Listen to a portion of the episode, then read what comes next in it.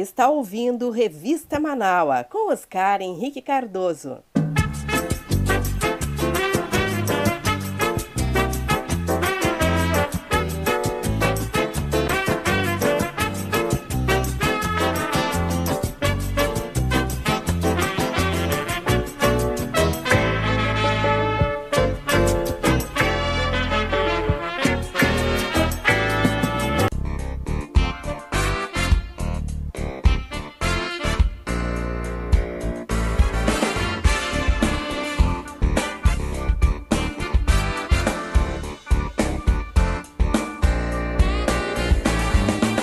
Convidar você, você que está me ouvindo, você internauta que nos acompanha, a ser um amigo da Rádio Web Manaua. Você pode ser nosso amigo e também nosso parceiro no nosso projeto do financiamento coletivo. Acesse manaua.com.br barra doe e escolha uma forma para você contribuir para o fortalecimento de um canal de comunicação independente e democrático. Lá você vai encontrar diversas formas de contribuição como boleto, cartão de crédito e até mesmo depósito em lotéricas ou agências da Caixa Econômica Federal. Sua contribuição é fundamental para aprimorarmos ainda mais a nossa estrutura. Se você desejar saber mais sobre financiamento coletivo, você pode entrar em contato com a nossa colega Marilene Pullman através do telefone 51 99393 1747. Esta é a Rádio Web Manaua.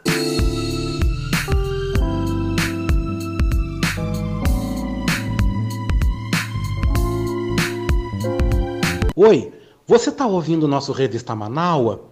Hum, eu quero aproveitar e te fazer um convite, tá? Você quer ser comentarista aqui no nosso Revista Manaua? Se você deseja, por favor, manda um zap para mim, né? No 51982445974. E aí venda, meu querido, venda o teu peixe. Também envie um áudio com tempo máximo entre 5 a 7 minutos. Vem, vem mesmo, vem fazer parte do nosso time de comentaristas do nosso Revista Manaua, o programa mais diverso e plural do Rádio Gaúcho, aqui na Rádio Web Manaua, todo sábado comigo, hein? Oscar Henrique Cardoso, do meio-dia às três da tarde.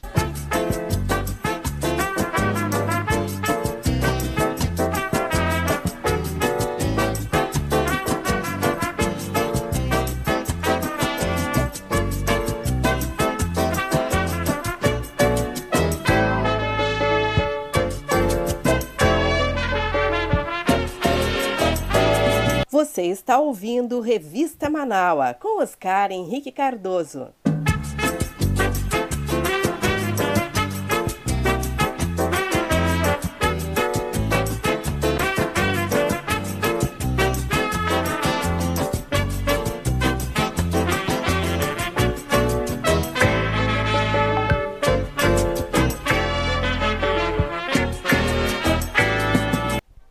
Estamos de volta, 1h46. Vamos mandar um beijoco com gosto de coco? Deixa eu mandar um beijoco muito especial para a professora Zita Possamay, nossa querida colaboradora aqui também, junto ao programa Beatriz Fagundes, né? Que sempre traz aí histórias bacanas da nossa Porto Alegre, falando aí de coisas da nossa cidade. Muito obrigado pela audiência, viu, professora? Que bom ter você com a gente. E também o João Manuel Tessaro, de Cachoeirinha, volta dizendo que o soro, falando sobre a matéria do Instituto Butantan, que está aí trabalhando aí na descoberta de um soro para eliminar aí a Covid, ele diz que esse soro é muito bom. Tecnologia brasileira. Pena que o Brasil não valoriza a si mesmo, é verdade, viu? João, obrigado pela companhia, obrigado pela audiência. Você pode mandar seu recado também, você pode participar pelo nosso WhatsApp 982445974. E agora vamos àquele momento do programa que eu sei que muitos estão esperando. São as nossas efemérides. Hoje, dia 6 de março, é o dia da independência de Gana. A República do Gana é um país da África Ocidental, limitado ao norte por Burkina Faso, ao leste por Togo, ao sul pelo Golfo da Guiné e a oeste pela Costa do Marfim. A capital e a maior cidade do país, antiga colônia inglesa, é Accra. A palavra Gana significa guerreiro e é derivado do antigo Império do Gana. Nasceram neste dia 6 de março, em 1475, o pintor e arquiteto italiano Michelangelo, morto em 1564. Em 1927, nascia o escritor e jornalista colombiano Gabriel Garcia Marques, morto em 2014. Também nasceram hoje, em Santa Maria, Rio Grande do Sul, em 1947, o ex-prefeito de Porto Alegre, ex-governador do Rio Grande do Sul e também ex-ministro da Educação, Tarso Genro. Em 1952, nasceu o cantor e compositor Richie. Em 1953, a atriz Natália do Vale. E em 1968, nascia, também neste 6 de março, a cantora e apresentadora Mara Maravilha. Faleciam, neste dia 6 de março, em 2001, o ex-governador de São Paulo, Mário Covas, e o cantor e compositor e pintor brasileiro Mário Teles. Em 2013, falecia o cantor e compositor Chorão, vocalista da banda Charlie Brown Jr. Em 2014, morria, neste 6 de março, o economista e ex-deputado Sérgio Guerra. E em 2016, falecia a ex-primeira-dama dos Estados Unidos, Nancy Reagan. E aí estão as efemérides deste sábado, dia 6 de março de 2021. E o nosso Revista Manaus, a gente vai relembrar os 25 anos da morte dos meninos do Mamonas Assassinas. Foi num dia 2 de março que o Brasil parou e chorou a morte desse grupo que foi um fenômeno na história da música popular brasileira. Recordista na venda de discos e também irreverente em suas letras, mudou a cara do rock nacional, levando para os palcos a brincadeira, letras de duplo sentido e muita comédia. Vamos relembrar então a trajetória desses meninos de Guarulhos nesse material especial produzido pelo locutor Almeida Júnior, aqui para o nosso Revista Manaus.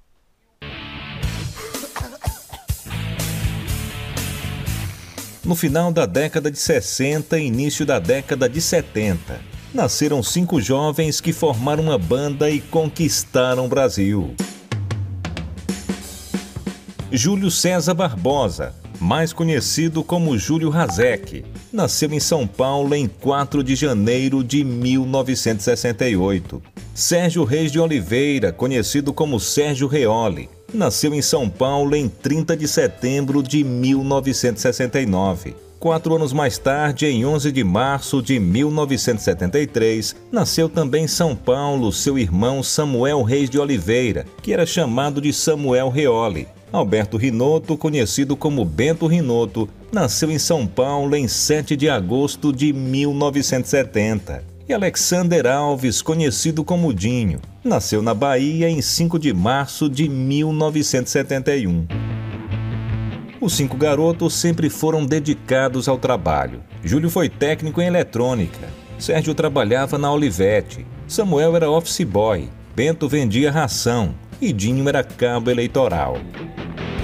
Certo dia, os irmãos Sérgio e Samuel, com o amigo Bento, resolveram formar um grupo musical. Em uma das apresentações estava o jovem Dinho na plateia e os garotos da banda Utopia deram espaço para ele cantar. A sua apresentação foi um sucesso e Dinho acabou entrando na banda. Por intermédio dele, o Júlio também entrou no grupo.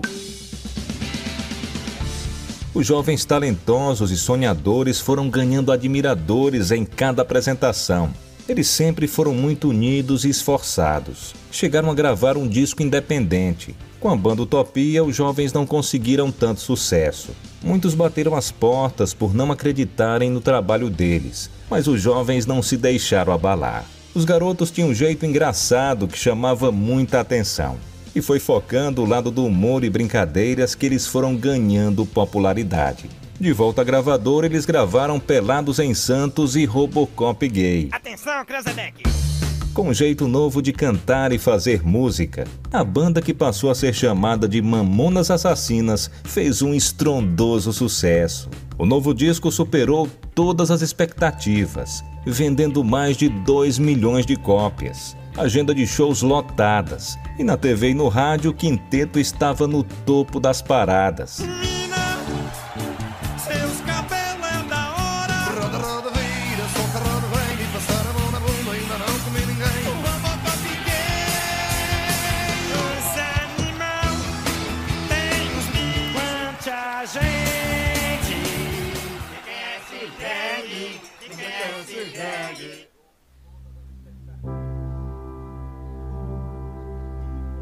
Em 1996, com poucos meses do gigantesco sucesso, um acidente aéreo no dia 2 de março de 1996 matou todos os integrantes da banda Mamonas Assassinas.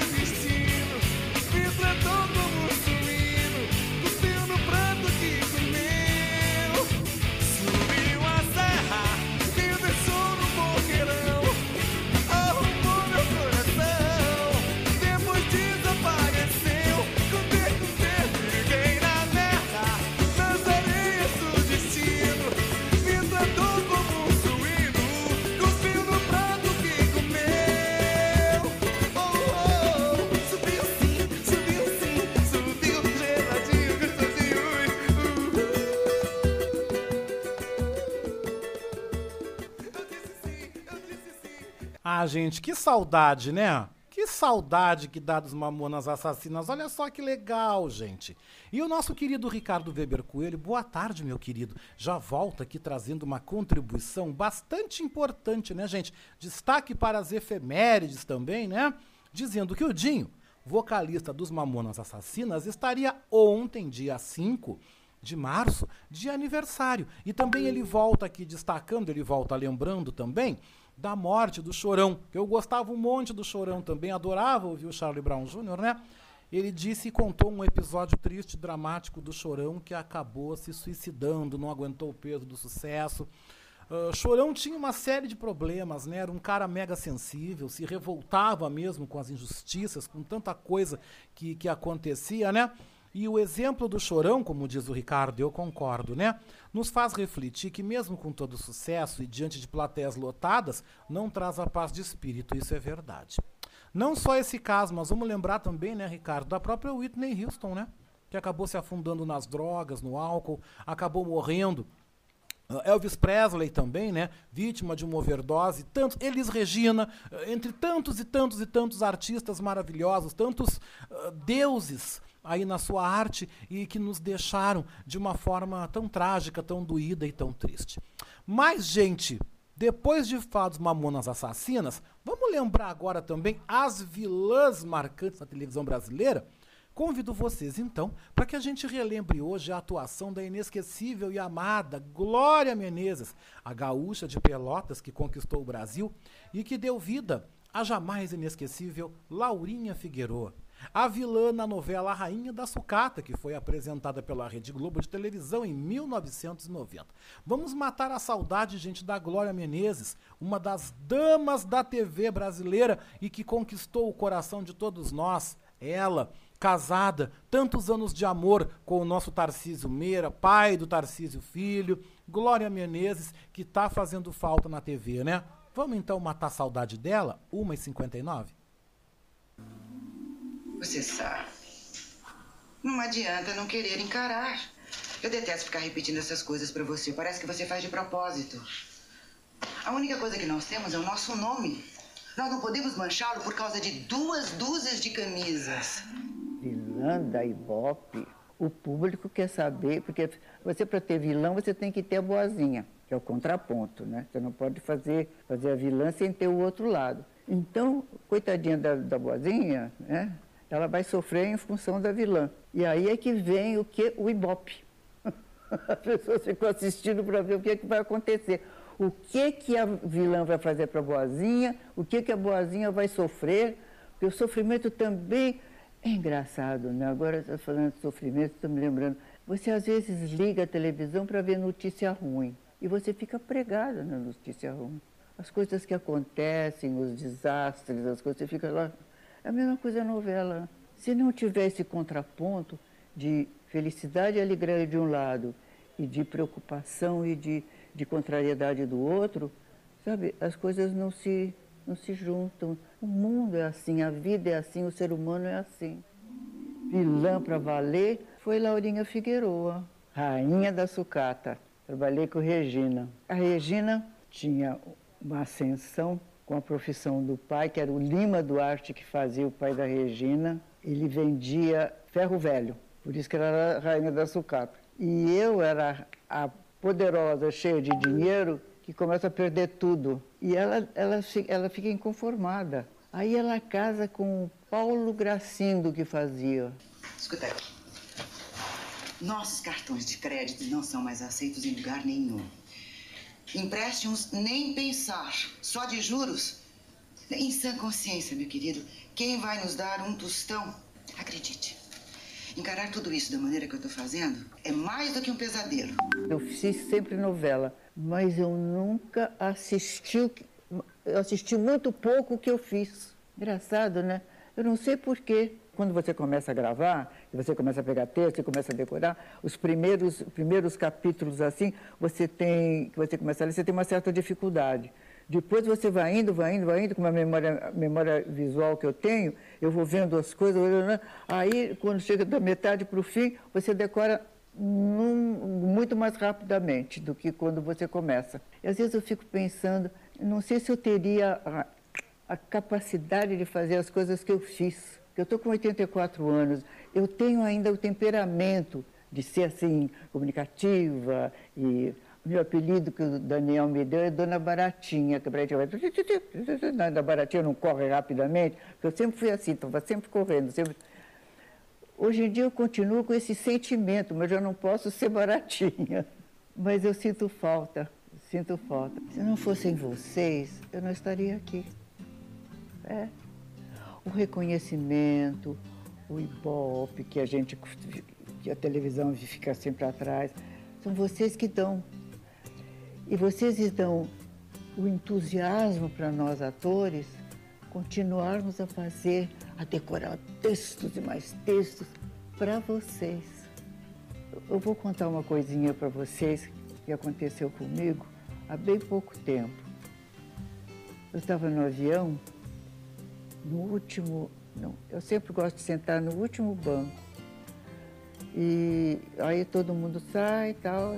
Aí quando chegou, eu vim vindo, né, a última, assim, aí tinha um rapaz parado na porta do avião, assim, na saída. Aí ele fez assim, uma reverência. Glória, por tudo que você fez, pelas alegrias que você me proporcionou, pela felicidade que eu tive em te assistir, pelo isso. Aí fez um monte de elogios para mim assim. Por favor, passe na minha frente. Foi tão querido, olha, uma homenagem que eu recebi, carinhosa, né? Ele assim, fazendo aquela reverência para mim. Ainda bem que todo mundo tinha saído do avião, só estava ele e eu, porque ele ficou na porta, eu era a última. Foi tão bonitinho. Se você estiver me assistindo, um abraço para você, não esqueci nunca mais, viu? Ah, que lindo, né, gente? Que bacana, duas e cinco, né? Que bacana poder recordar essas nossas estrelas da televisão brasileira, essas pessoas que são tão, tão, tão iluminadas. E seguindo nessa vibe, gente, nós vamos lembrar agora, na nossa resenha musical, que tal a gente curtir o funk do Claudinho? Vocês lembram do Claudinho? Quem não lembra dos sucessos que ele fez junto com seu parceiro Bochecha e que fizeram a gente, ó, sacudir cuscuz nas pistas de dança? Acompanhe esse material especial também produzido pelo nosso querido Almeida Júnior. Vamos matar a saudade dele, hein? Sabe? Tchurururu, tô louco pra te ver. Oi, oh, yes. Vamos lá?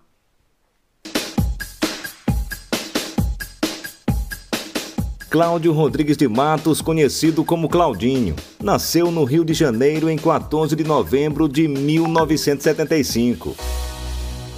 O garoto de família humilde foi criado na periferia de Niterói. O seu pai era bombeiro hidráulico e sua mãe empregada doméstica. Claudinho tinha quatro irmãos, três de família e um que ele considerava como irmão, o melhor amigo Bochecha. Aos 10 anos já trabalhava para ajudar em casa. Ele ganhava comissão na fabricação de pipas e balões e também trabalhou como vendedor de chocolates e sorvetes na rua e como serventes de obras. Sempre gostou de trabalhar. Em cada profissão, Claudinho tentava se especializar e dava sempre o melhor de si. Devido ao trabalho, teve que deixar os estudos. Ele só estudou até a quinta série. Mas o garoto de família pobre, com sua coragem e bom coração, tirou grandes ensinamentos da vida. Alegria e seu jeito brincalhão eram suas marcas registradas.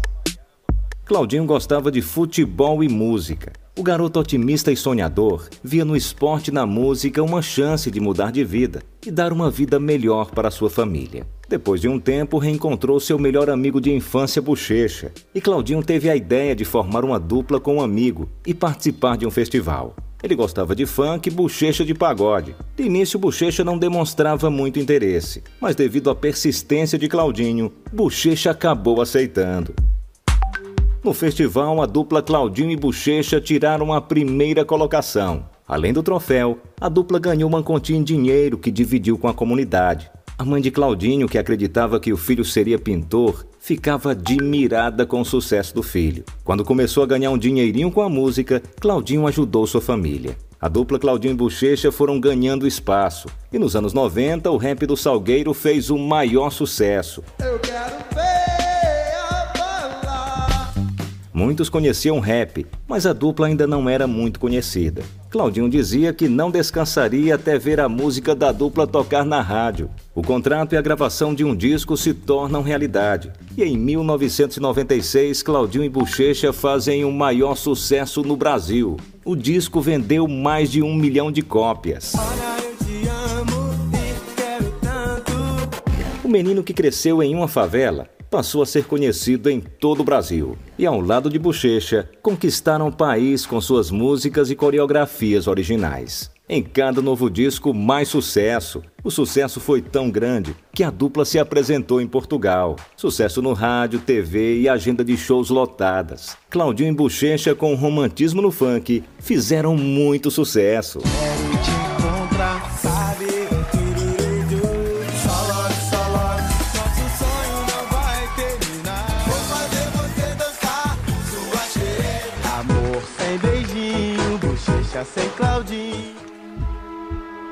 Uma das últimas gravações da dupla, um verso tristemente profético. Bochecha sem Claudinho. Sou eu assim sem você. Nos últimos momentos com a família, a filha de Claudinho chorou na porta do carro para o pai ficar em casa. No último show da dupla, Claudinho cantou, dançou, foi até o público. Ninguém imaginava que seria o último show do artista. Após o show, Claudinho foi vítima de um acidente de carro. No dia 13 de julho de 2002, o veículo saiu da pista e bateu com violência em uma árvore. Claudinho morreu na hora. Que tristeza, né, gente? E deixa saudade, né? Saudade do Claudinho, saudade de toda essa brincadeira, toda essa alegria que ele trouxe também. E que bela homenagem que a gente presta aqui na nossa resenha musical. Mas as homenagens não param por aí, viu, gente? Porque segunda-feira é dia 8 de março. Segunda-feira é o Dia Internacional da Mulher. E o Revista Manaua não pode deixar de homenagear as nossas companheiras de vida e também de trabalho. Eu quero dedicar aqui, gente, essa homenagem toda especial para as nossas colegas que dão brilho e beleza à programação da nossa Rádio Web Manaua. A vocês, a minha eterna gratidão. Por isso que eu digo, hoje a esquerda de Porto Alegre não pode ir para casa chorar por ressaca, não pode ir para casa é, desanimado porque perdeu. Nós perdemos uma batalha, nós não perdemos a guerra para nos aproximar de uma possibilidade maior para 2022, porque ela é real, ela é bem real, é, tem que montar uma estratégia a partir de hoje, reunir o pessoal que estava na militância, verificar que nós fomos para o segundo turno, no, na, na eleição passada, quem é que foi para o segundo turno?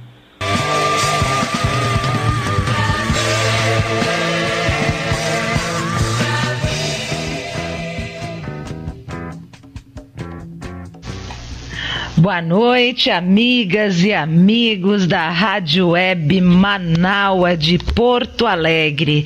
Eu sou Vera Galhardi, estou ao vivo agora com vocês, direto aqui de São Paulo.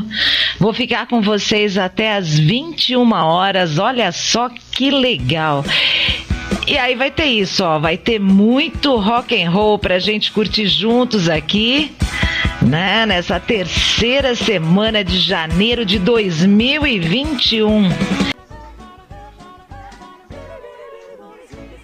O Alma, o Alma Sonora entrando no ar e na produção e na apresentação desse programa, eu, Rosane Ville, na, com a colaboração de Marilene Pullman e hoje uma colaboração especial da minha querida amiga Patrícia Beninca. Olá, olá minha gente, olá, olá amigos e amigas do programa Horizontes, Rádio Manaua, a voz da resistência. Hoje, 13 de março de 2021, quarta-feira, temperatura de 28 graus. Tudo bom, Verinha? Oi, Leia. Tudo bem, Leia? Tudo bem dentro do possível. Aqui é. também nubladinho, 28 graus. Boa tarde aos nossos queridos ouvintes, né, Leia? Que nos alentam tanto, né? Que nos interagem conosco, né? Os nossos ouvintes da nossa Sim. rádio, web, Manaua, a voz da resistência. Debate sem preconceito, com muita emoção.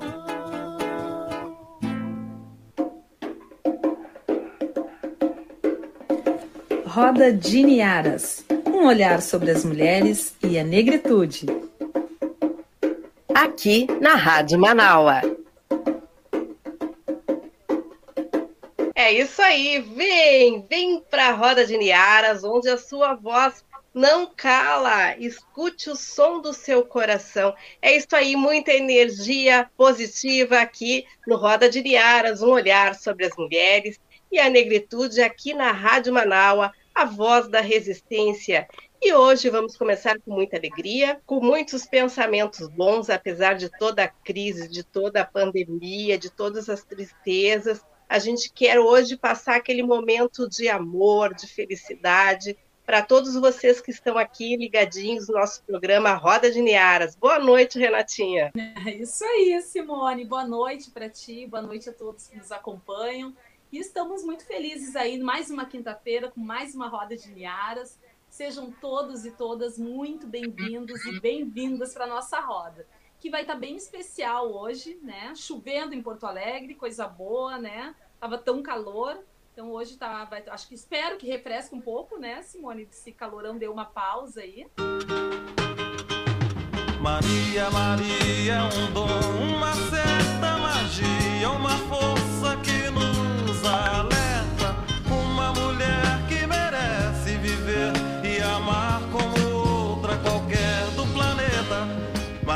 Maria,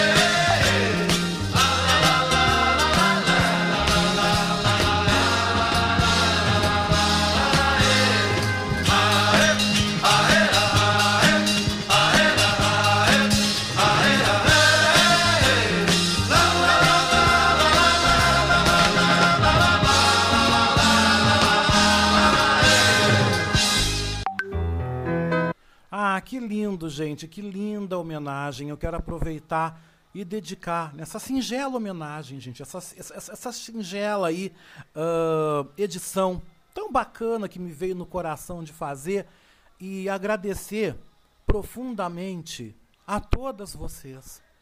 Dizer que a Rádio Web Manaua é uma rádio que é a rádio da resistência, porque a sua origem, a sua força é feminina.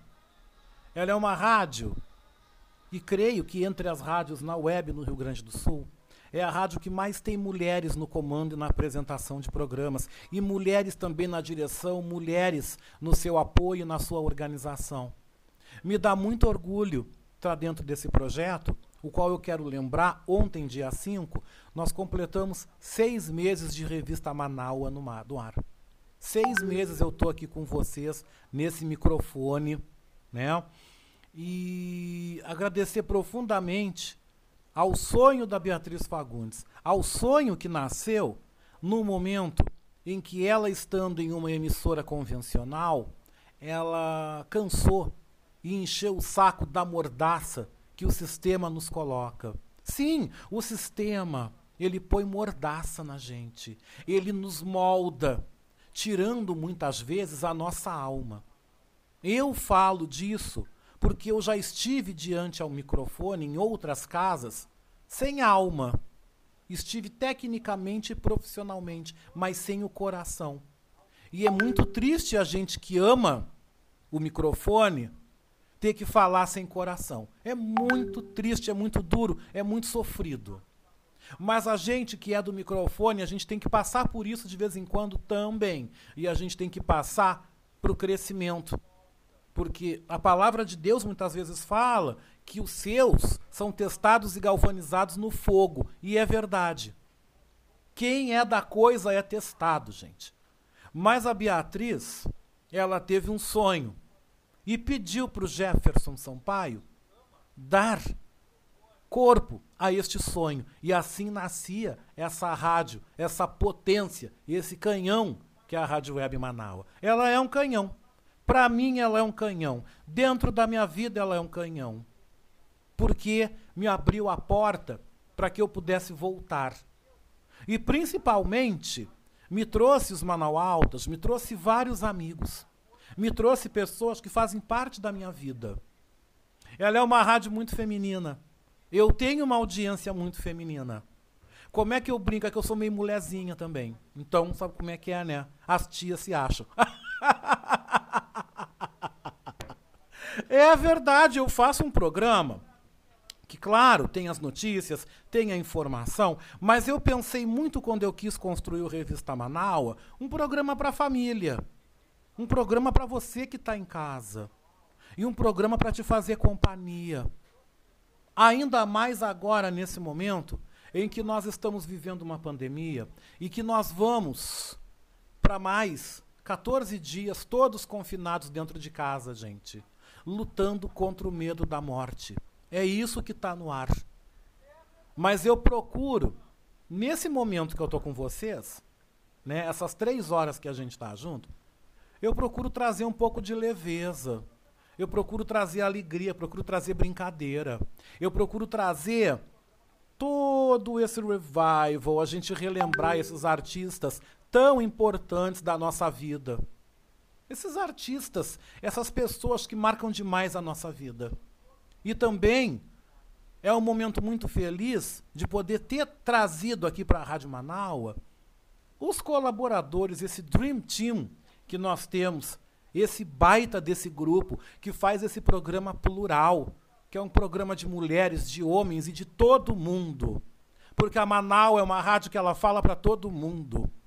E é uma rádio que ama. Porque a gente que está aqui nesse microfone, a gente ama. E a gente às vezes sofre, a gente toma pau, mas a gente levanta. A gente segue a vida, gente. Porque o nosso amor é vocês que estão do outro lado. Segunda-feira é o dia das mulheres, cara. Pena que esse país tá, trata tão mal as mulheres. Que pena. E que pena que tem muitas mulheres que aceitam isso e aplaudem. Mas, gente, aí é um outro tipo de conversa que eu não tô afim de entrar. Eu não tô afim de fazer isso. Tô afim de ficar nessa homenagem a essas minhas colegas, as quais eu adoro e morro de saudade. Mas eu sei que tudo isso vai passar, que a gente vai se encontrar, que eu sou bem filho de Oxum, eu sou chorão mesmo. Choro.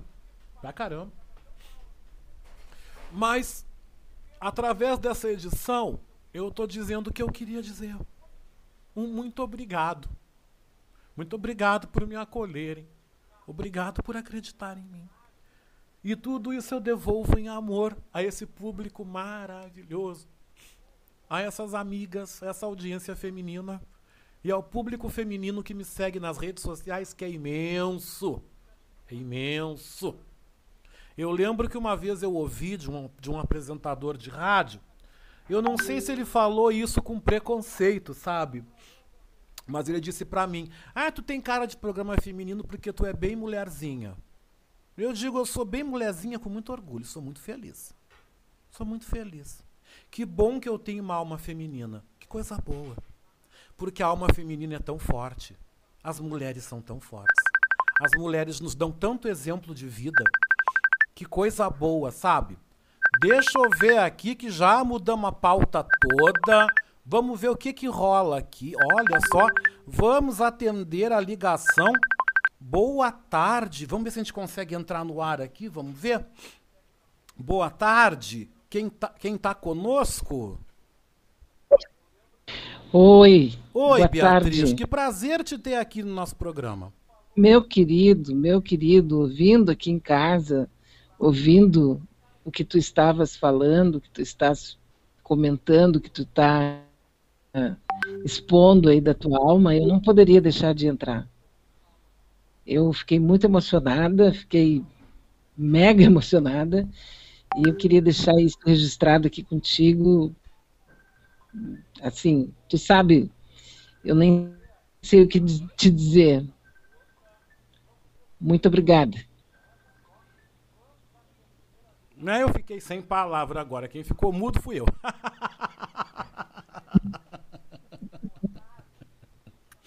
Olha só, gente, que, que, que, é. momento. Que momento. Que momento. momento. Muito obrigada, obrigada, obrigada em nome de todas as nossas queridas. Muito obrigada mesmo. Eu fiquei, vou te ser sempre muito grata por tudo que eu sei que tu sente, mas hoje tu foi, hoje tu te hoje tu foi além, assim, né? Tu foi muito. Nossa, nem sei o que dizer. A gente sabe que a luta é, é difícil, que é, as nossas perspectivas elas não são as mais. É, assim. Enfim, todo mundo sabe o que, que a gente está passando, né? O que, que o mundo está passando. E nós não estamos muito distante desse, desse embrólio todo, dessa confusão toda, né? A gente está dentro dela mas eh, ser assim, é, estar junto com pessoas tão especiais quanto eu tenho hoje é, nesse nosso nesse nosso projeto que não é meu hoje é nosso, né? Eu, eu te confesso assim que é um privilégio mesmo. Eu só posso agradecer, ser muito grata e, e levantar as mãos para os céus e dizer que coisa boa que a gente pode estar junto nesse momento tão difícil dessa quadra, tão complicada da humanidade e a gente construindo uma coisa tão bacana, com tanto, tanta emoção, tanto amor, né? Obrigada. Nossa, eu, eu, eu que agradeço, agradeço esses seis meses nessa casa, agradeço essas mulheres maravilhosas, né? Meu beijo para ti, para Vera Galhardi, Vera Lucia Santos, para Leia Leite, meu beijo. Para Rosane Ville, que também continua com a gente, ela tá com a gente, ela tá dando um tempo, mas ela volta. Claro e olha, a Sasha Lacrei, quero mandar meu beijo para essa negona linda também também deve estar nos acompanhando. Saudade da Sasha Lacrei. Porque para mim ela é uma mulher, cara, na boa. Ela é mulher e para mim deu. Claro tranquilo. que é. Semana que tá vem, resolvido. eu acho que semana que vem tá de volta. Maravilhosa. Meu beijo para ela, para Daniela Castro, para Sheila. Gente, para essas mulheres todas que tocam a Manaua e que bom ser governado pelas mulheres, né? Que pena que o Brasil não aprendeu com a Dilma, né? Pena que a gente não conseguiu aprender. Mas acredito que o tempo venha nos ensinar e venha nos fazer crescer. Beatriz, muito obrigado. Eu não tenho palavra para te agradecer. Eu que não tenho. Deixa aí que na próxima vez que a gente se encontrar vai ser aquele abraço bem apertado que eu estou com muita vontade de dar em ti nesse momento. Nossa, tá bom? Nem falo, nem um beijo. Falo. Vamos seguir a vida. Um beijo, Beatriz. Vamos seguindo, gente. Ou aguenta coração, né? Aguenta coração, 2 e 26 temperatura 22 graus aqui. Eu vou inclusive ler. Ai, vou ler os recados aqui, gente, porque tão, são muitos aqui, ó. São muitos, muitos. Aqui a Vera Lúcia Santos, né?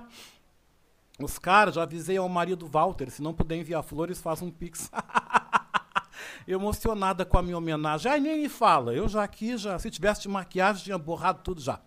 Vamos ver aqui também meu querido Milton Pantaleão Júnior, né? Parabéns à Rádio Manaus. Gustavo Espolidoro também, né?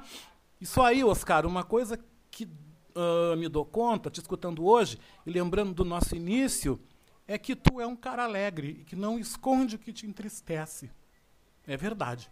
Muito importante isso. Tu tem esse alto astral e não deixa de falar sobre o que te machuca no ar e fora dele. Não deixo mesmo. Eu não deixo de falar. Eu muitas vezes eu me calei. Muitas vezes a sociedade, a vida e as pessoas tentaram me calar. Mas eu estou aqui, eu estou em pé. Porque o que não nos mata, nos fortalece. Né? Não, nos, não, não, não, o que não nos mata não nos fortalece.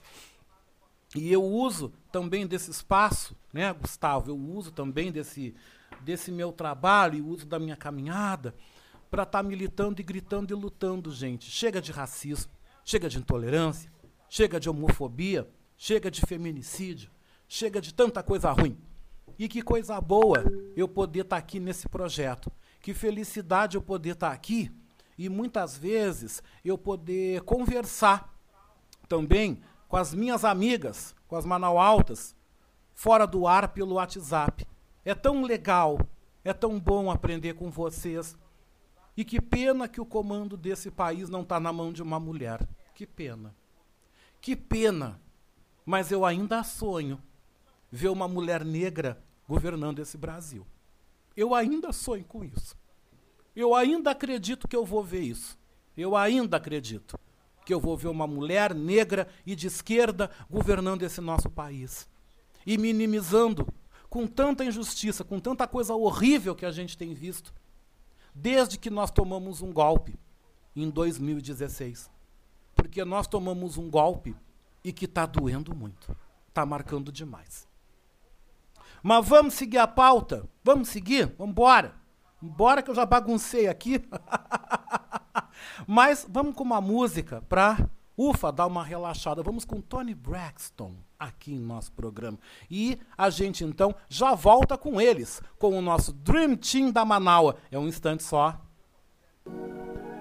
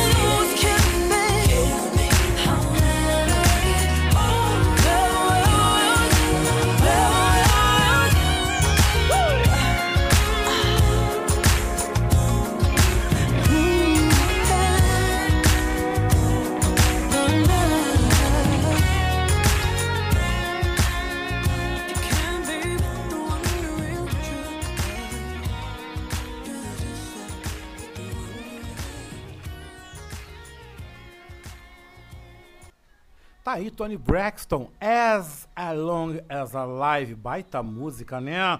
Pra dar uma esquentadinha aí nesse sábado tão gostoso, tão cheio de emoção. Mas vamos então aos recados, né? Meu abraço aí pro Jorge Alberto Silveira Machado, aqui do nosso do nosso bairro Sarandi.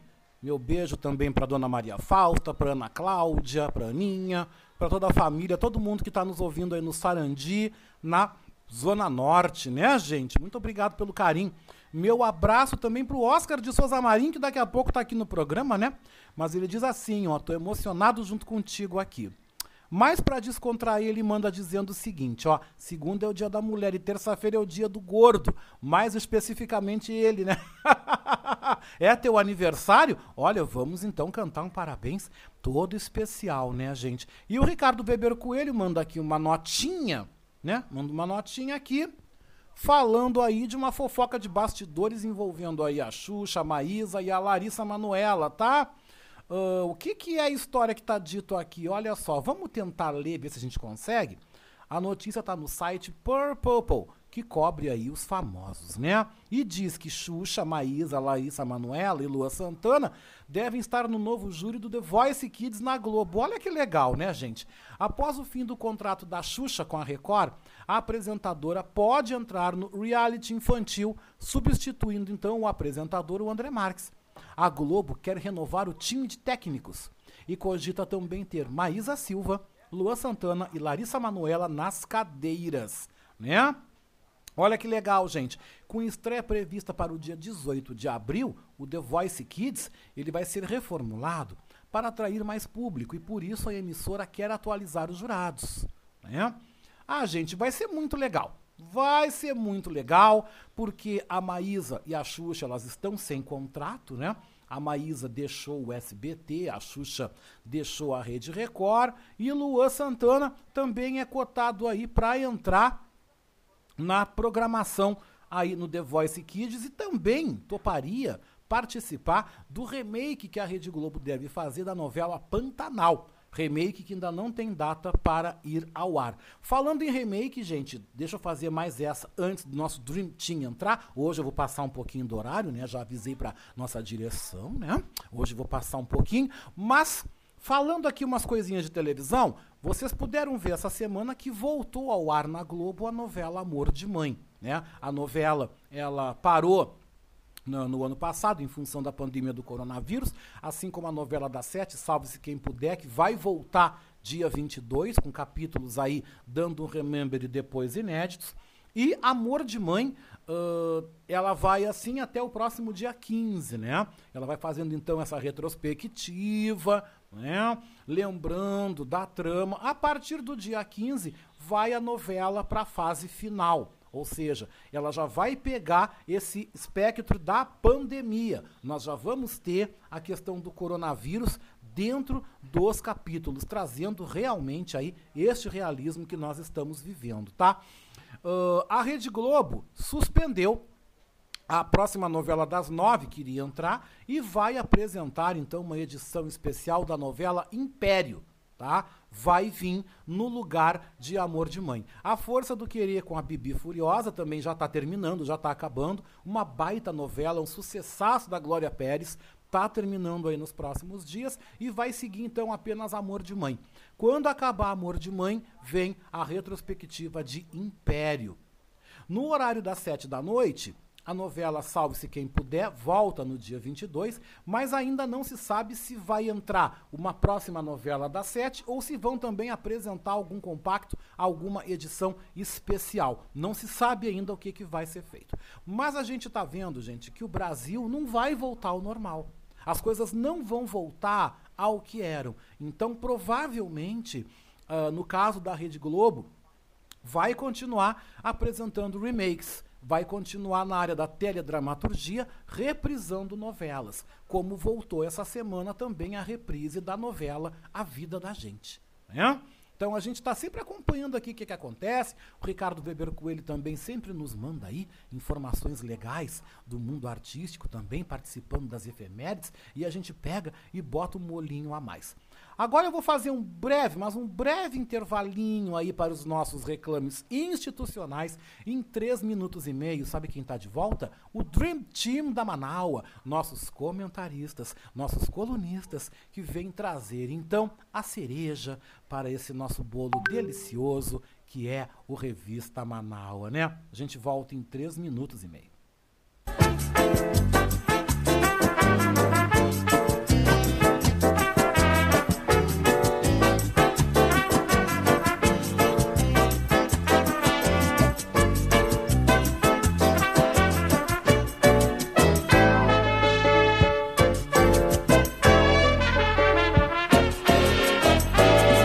Você está ouvindo Revista Manaua com Oscar Henrique Cardoso.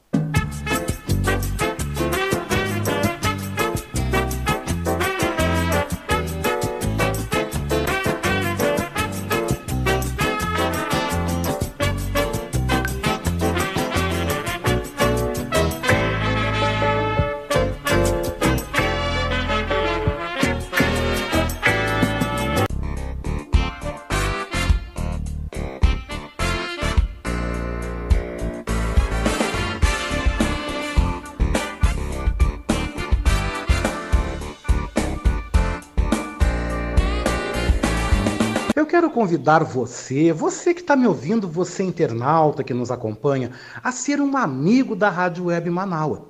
Você pode ser nosso amigo e também nosso parceiro no nosso projeto do financiamento coletivo.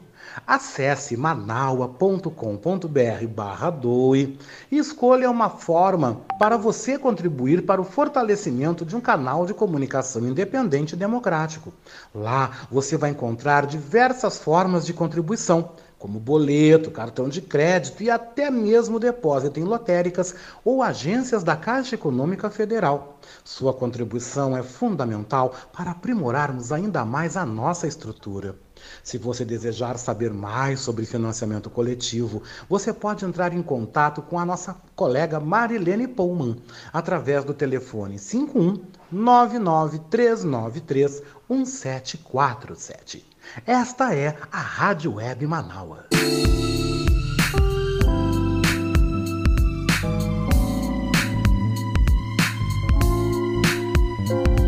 Oi, você está ouvindo o nosso Revista Manaua? Hum, eu quero aproveitar e te fazer um convite, tá? Você quer ser comentarista aqui no nosso Revista Manaua? Se você deseja, por favor, manda um zap para mim, né? No 51982445974. E aí venda, meu querido, venda o teu peixe. Também envie um áudio com tempo máximo entre 5 a 7 minutos. Vem, vem mesmo, vem fazer parte do nosso time de comentaristas do nosso Revista Manaua, o programa mais diverso e plural do Rádio Gaúcho, aqui na Rádio Web Manaua, todo sábado comigo, hein, Oscar Henrique Cardoso, do meio-dia às três da tarde.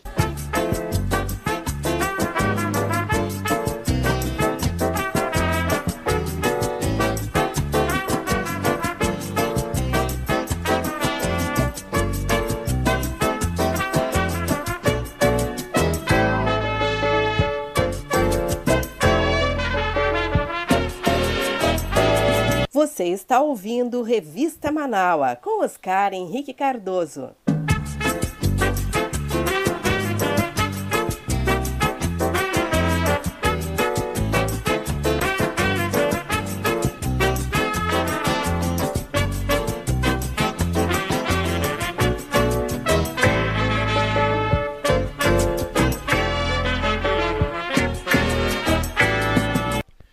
Gente, a gente volta então com o nosso Revista Manaua, 2h42, né? E o Ricardo Weber Coelho traz aqui um comentário e uma notícia bem interessante, né? Dizendo assim, ó, Paraná a gente sabe que foi e continua sendo palco de grandes acontecimentos. Em Maringá, nós tivemos o Paladino da Justiça que pintou e bordou e agora amarga um certo ostracismo. Tá falando aí do Moro, né, claro. E, aliás, Maringá não, eu acho que é Curitiba, né, Ricardo, que você quer falar, né? E foi onde o presidente Lula ficou mais de 500 dias numa cela, em Curitiba, na Polícia Federal, e é de lá que vem essa notícia. Ah, tá, Maringá, porque o Moro parece que era de Maringá e veio para Curitiba, enfim, né? A maior fila de, de espera para um leito de UTI se encontra no Paraná, onde 336 pessoas aguardam uma vaga e 811 pacientes esperam leitos em geral. Isso é uma verdadeira tragédia, né? Você já imaginou 300 pessoas esperando por um leito de UTI? Meu Deus, que tristeza. Aqui Porto Alegre também, sinceramente, não está com grandes diferenças nisso. A gente também tem acompanhado na pandemia que o nosso estado vizinho de Santa Catarina, que também vive aí um colapso, nós, nós, nós podemos ver essa semana, pacientes do oeste de Chapecó sendo levados para UTIs em Vitória, né, no Espírito Santo. Então a gente está vivendo um momento de, de colapso, uma tragédia sanitária e não sei, eu não sei aonde nós vamos parar, aonde vai parar tudo isso. O que nós temos que fazer realmente é nos cuidar e ficar em casa. Mas vamos girando, vamos girando aqui a nossa revista, vamos virando as páginas, porque agora quem vem chegando são eles, né? Os nossos colunistas que vão passar folheando as páginas da nossa revista com os mais variados temas. Revista Manaus agora chuta a bola e já amplia então detalhes sobre a final da Copa do Brasil que será amanhã direto de São Paulo, entre Grêmio e Palmeiras. Esses e outros destaques da semana no futebol chegam agora com o nosso comentarista esportivo, Denilson Flores. Boa tarde.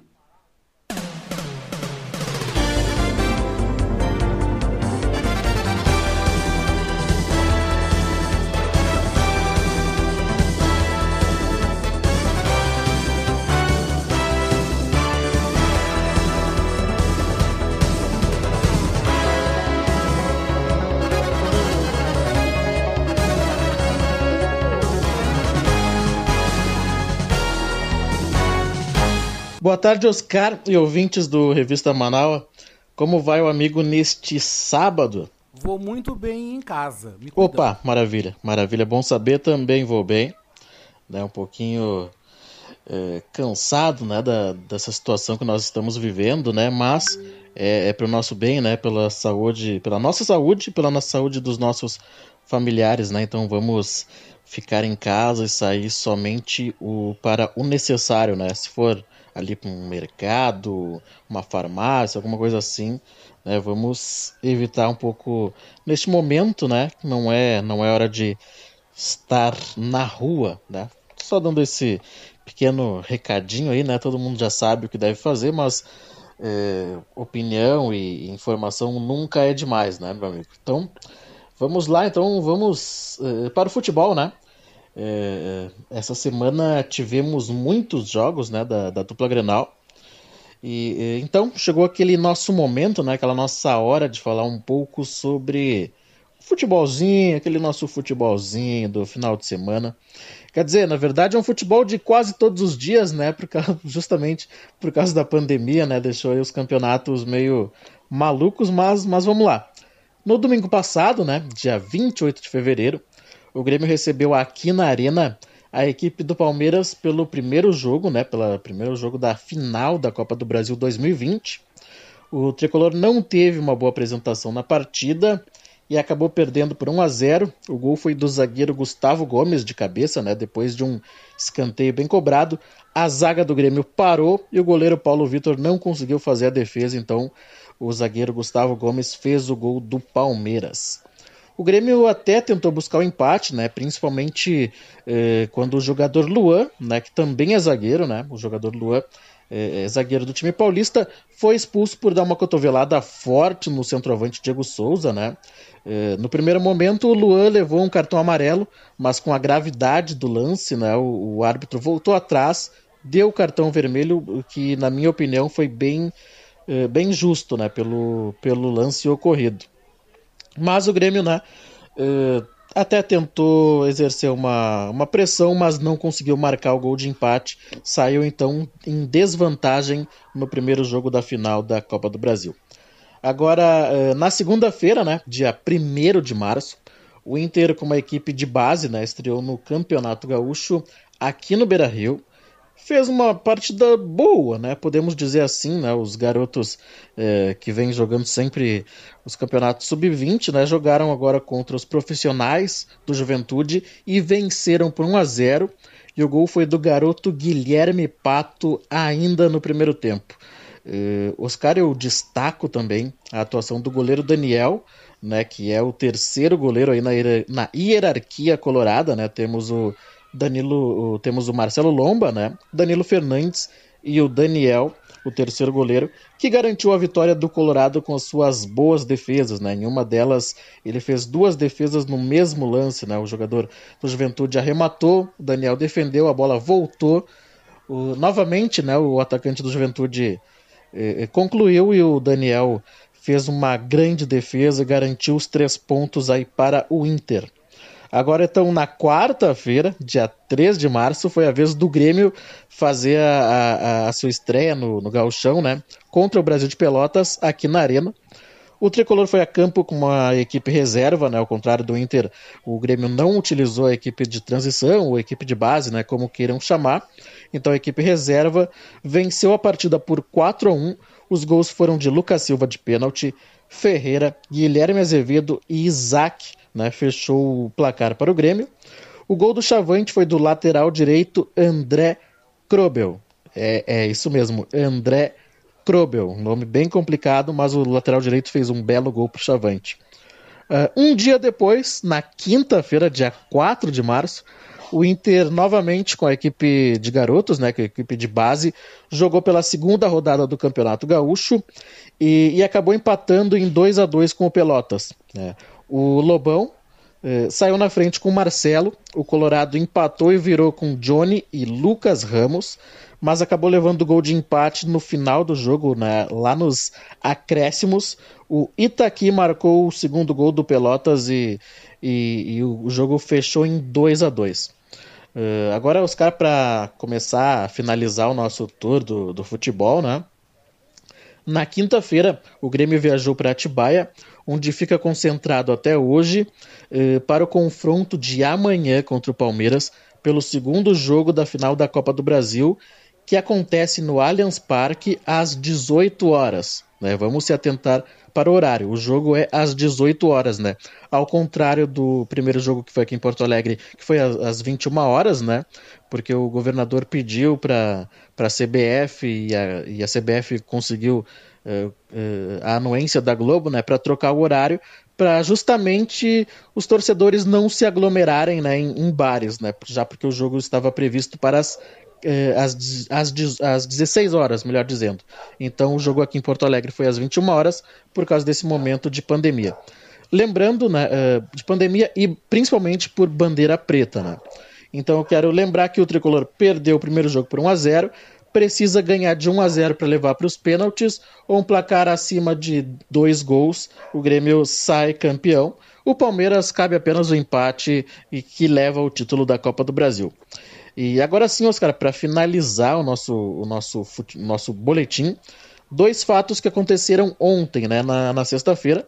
O técnico Renato Portaluppi reno, uh, renovou seu contrato com o Grêmio até o final de 2021 e o espanhol Miguel Ángel Ramírez, né, o pessoal está chamando de Mar, né, carinhosamente, por Mar, então, o Miguel Angel Ramírez foi apresentado como novo treinador do Inter para a temporada 2021-2022, se eu não me engano.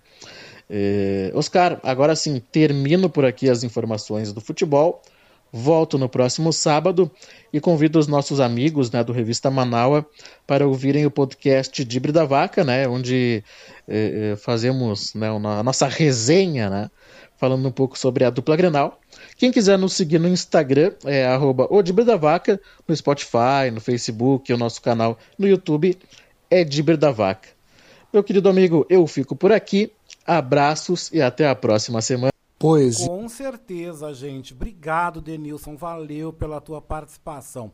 E a gente continua falando de esporte, né? Porque a pauta esportiva do nosso Revista Manaus segue com um comentário do jornalista e escritor Leonardo Cantarelli, né?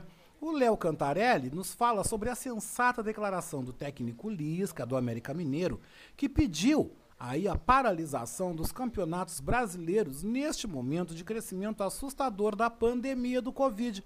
Vamos ouvir o Léo?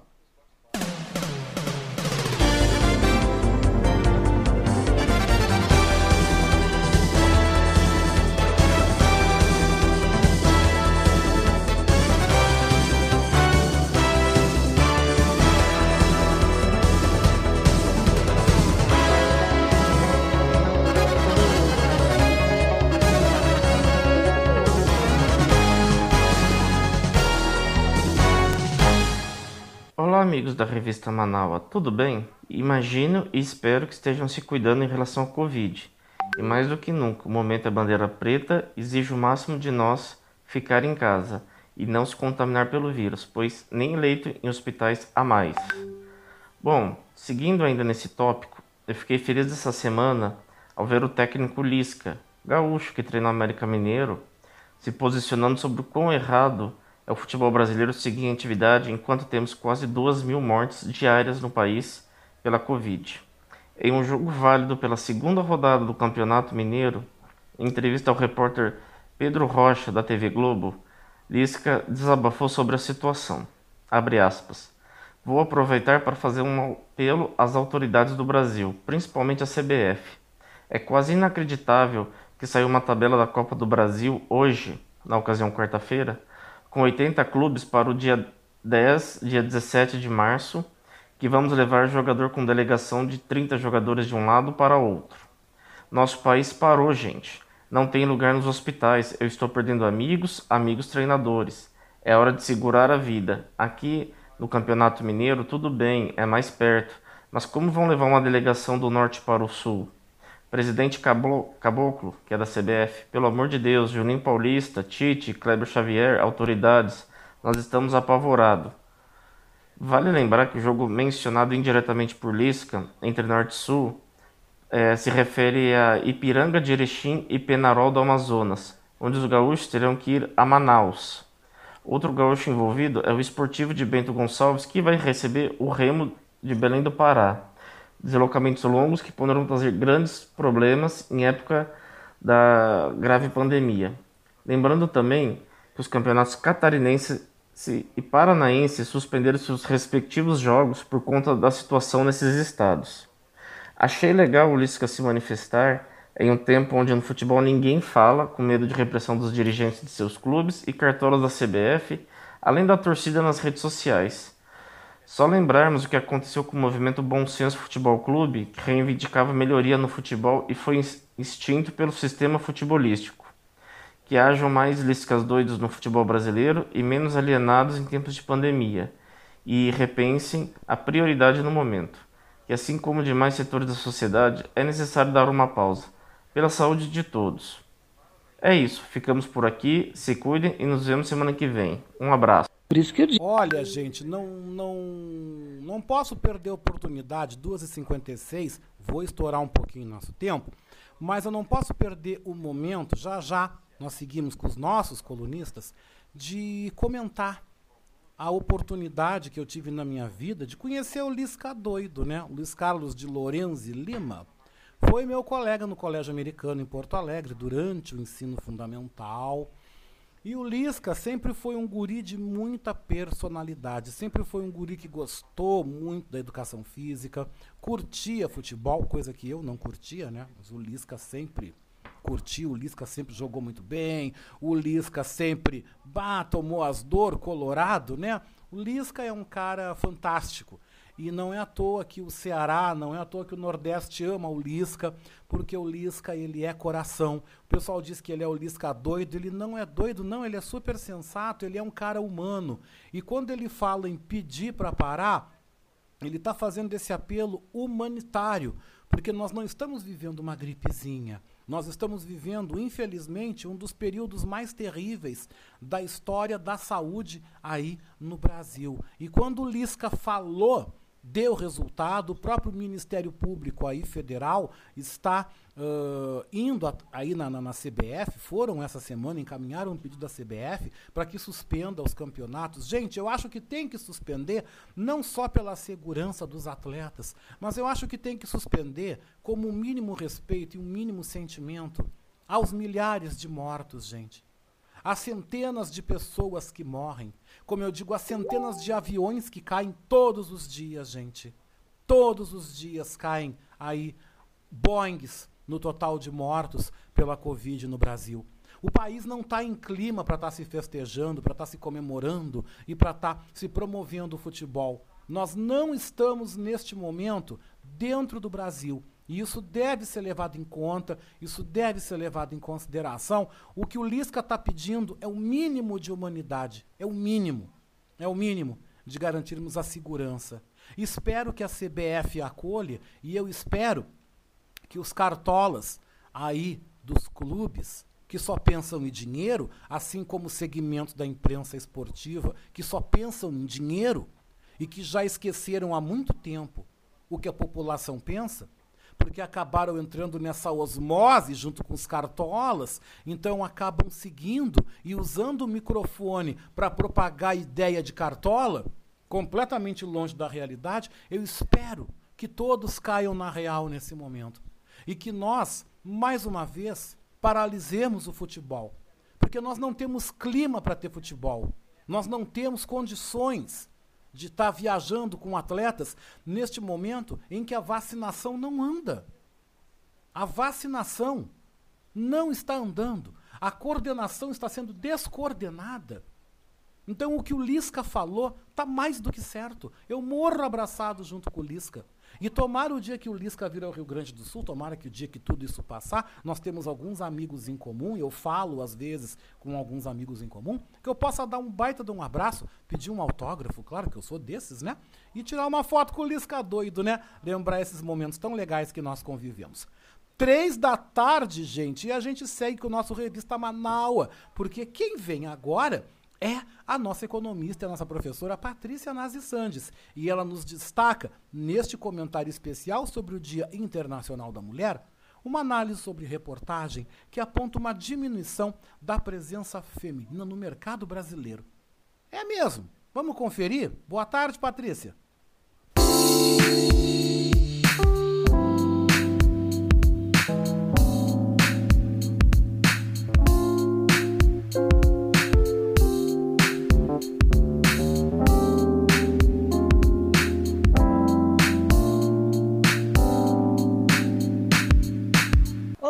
Amigos da Rádio Manaua. Um prazer estar aqui com vocês novamente. Meu amigo Oscar, tudo bom, querido? Aqui quem fala com vocês é Patrícia Santos, consultora de pequenos negócios, educadora financeira, coach, palestrante, professora. E hoje eu quero conversar com vocês sobre uma data muito especial de março, dia 8 de março, Dia Internacional da Mulher. Sim, na próxima segunda-feira. Então eu, representante dessa categoria feminina, mãe, professora e empreendedora, quero trazer algumas informações. Quero conversar com vocês sobre uma matéria que saiu no site da Infomoney, dia 4 de fevereiro deste ano, que diz o seguinte no seu título: Participação das mulheres no mercado de trabalho é a menor em 30 anos e a pandemia é parte do problema. Então, aqui algumas informações, algumas considerações importantes, uh, do tipo: o percentual de mulheres que estavam trabalhando ficou em 45,8 no terceiro trimestre de 2020. Segundo os dados da pesquisa do IPEA, o nível mais baixo desde 1990, que foi naquela época 44,2. Então, meus queridos, nós todos sabemos que há uma desigualdade de gênero cultural, não é mesmo? a gente pode lembrar de que igualdade de gênero na nossa cultura é, foi determinada legalmente a partir da Constituição de 1988, onde ali, somente ali, se diz que homens e mulheres devem ter é, possibilidades iguais. Então, nós sabemos que culturalmente as coisas não são assim. Né? Na, de fato, há um problema muito sério com as mulheres de que a falta de creche, a perda de renda, a impossibilidade eh, do distanciamento social e o aumento da violência doméstica neste período que passamos foi um grande problema para a maioria das mulheres brasileiras, me refiro. Então, o que, que nós podemos enxergar daí? podemos prever que as mulheres estão sim num momento delicado, que as mulheres estão sim se superando mais do que nunca e que há uma outra questão a ser comentada que eu já eh, trouxe para vocês em outros momentos. Há um dado na pesquisa do IBGE que diz que fala sobre o autoconsumo. O que é o autoconsumo? Produção para consumo próprio. Há alguns anos, este autoconsumo era dirigido à categoria de produtores rurais. Então você produzia para o seu próprio consumo. Hoje já não é mais assim. Hoje o autoconsumo é também aquelas pessoas que estão produzindo o seu consumo dentro de casa, dentro do perímetro urbano. Então, aquelas pessoas, aquelas famílias que estão fora das relações de mercado usuais. Então, você está, está produzindo na, dentro da sua casa o que você precisa consumir. Isto muito aumentou pela pandemia e muito aumentou pelo agravamento da nossa situação social e econômica. Quero trazer é, este, esta reflexão porque já em alguns outros é, comentários já lembrei, já comentei, já trouxe informações estatísticas de que o empreendedorismo está assim muito maior neste ano, no ano de 2020, ele aumentou muito mais, tanto o empreendedorismo de forma registrada como MEI, microempreendedor individual, que no caso do Brasil, 80% dos CNPJs registrados são de microempreendedores individuais em 2020.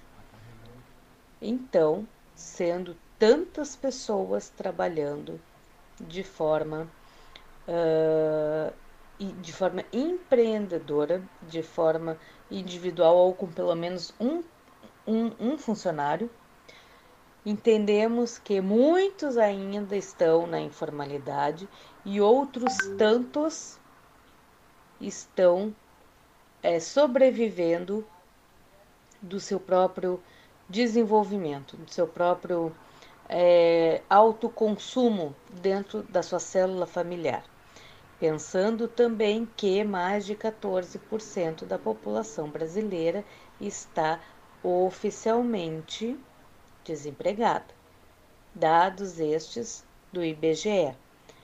É, vale lembrar que estes dados é, são atualizados trimestralmente.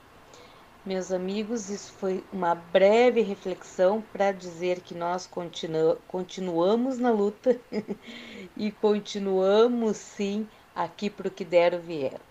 Um ótimo abraço, uma ótima semana e até o próximo comentário. Por isso que eu digo. Com certeza, até o próximo comentário, né? Até a tua próxima participação.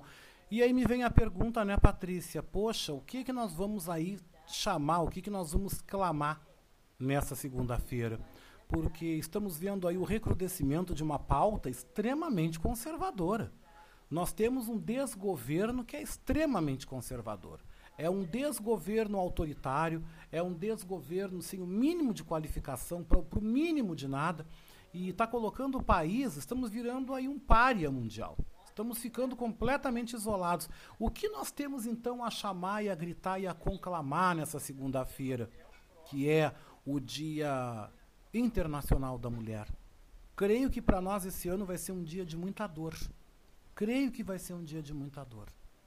Mas principalmente um dia em que nós vamos continuar e nós vamos seguir lutando. 13 e 8, 3 horas e 8 minutos, e a nossa psicóloga Biana Lauda retorna hoje ao Revista Manaua, dando seguimento à sua fala sobre educação emocional, mais especificamente nos chamando a atenção para o tema que ela já começou na semana passada e que falava sobre a raiva. Vamos conferir? Muito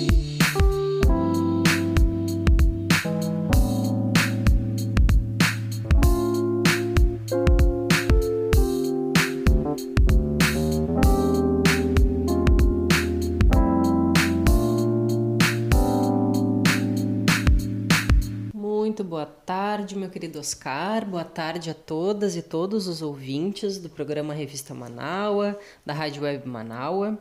Semana passada eu comecei a falar para vocês sobre a raiva, né, nesse tema uh, amplo que eu quero estar tá falando com vocês nas próximas semanas sobre educação emocional. Uh, e eu estava falando de algo que acontece quando a gente não tem consciência da raiva ou quando a gente vai reprimindo essa raiva, ela pode aparecer de uma maneira muito inconsciente e muito destrutiva.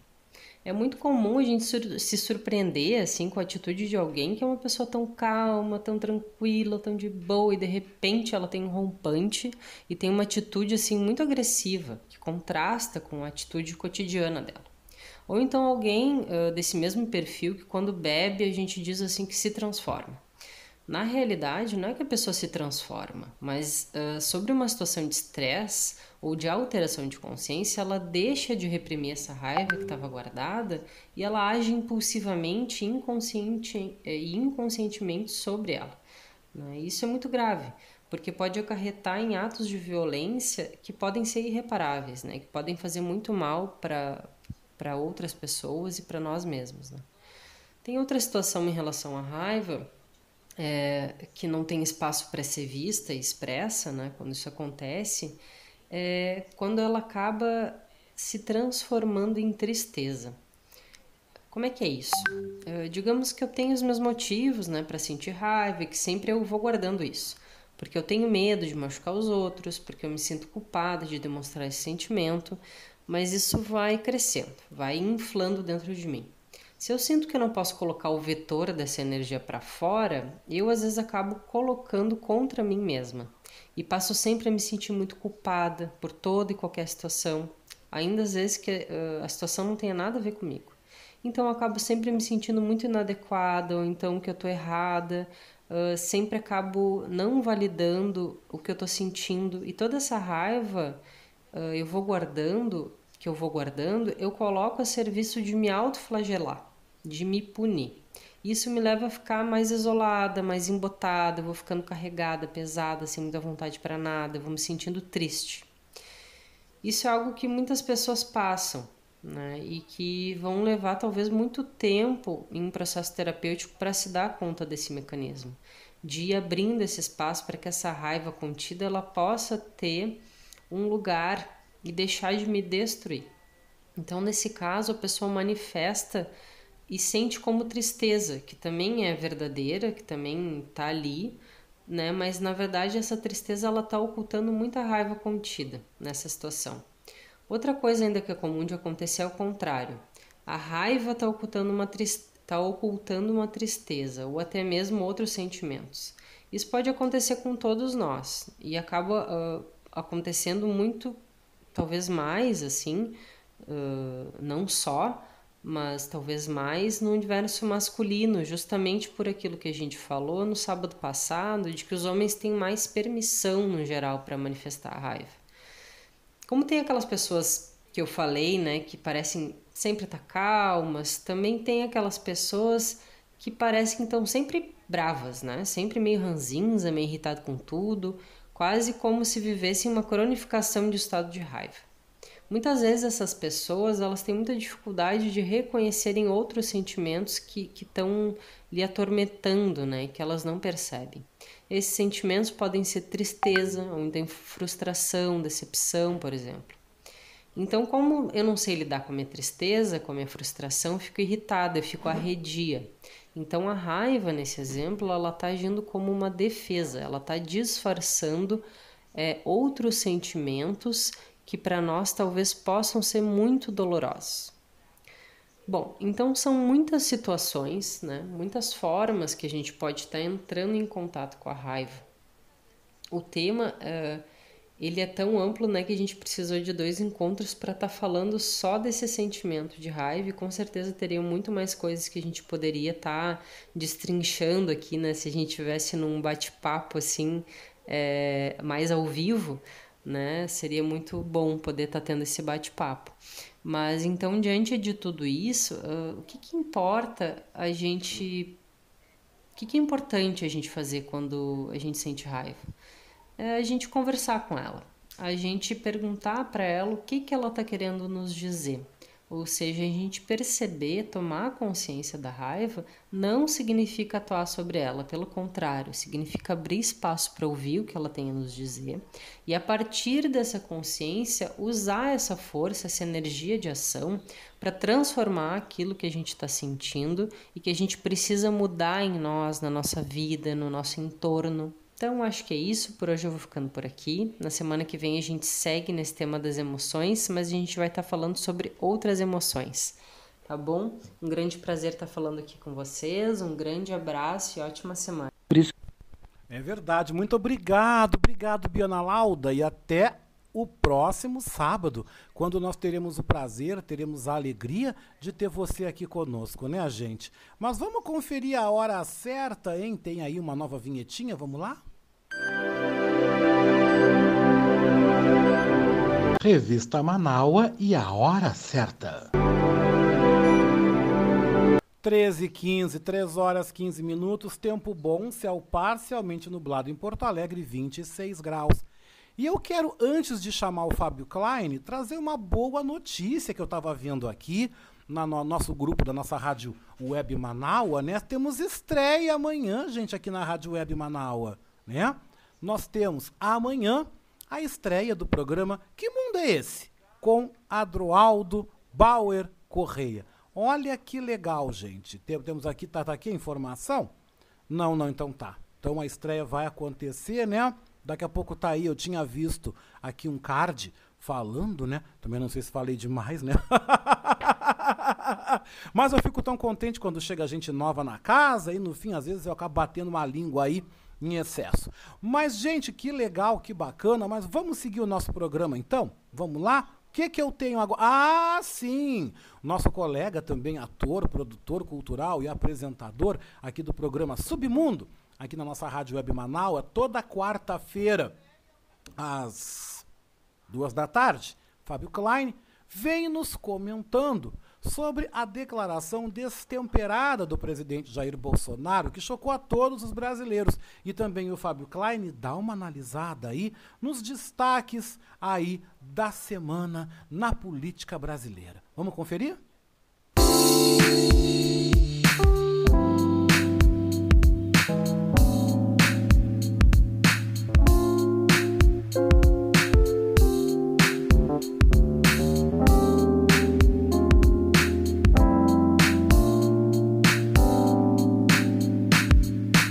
tarde, Oscar. Boa tarde, ouvintes da Rádio Manaua e desse excelente programa que é o Revista Manaua.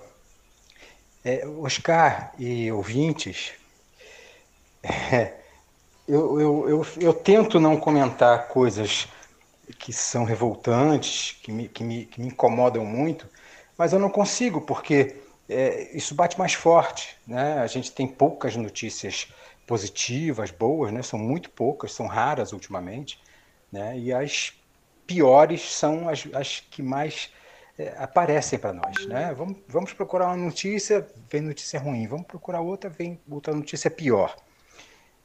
É, eu não quero me estender muito não hoje. Eu só quero é, falar da minha indignação com relação à fala do presidente da República é, mandando parar de mimimi, né? parar de choramingar e até quando vão ficar chorando.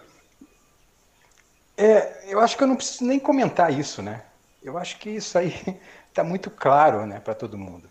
É, ele só vem é, corroborar com tudo que a gente pensa a respeito dele né, e com tudo que ele vem fazendo até agora, né, boicotando a, a, a saúde do povo brasileiro, né? de uma maneira geral. Né?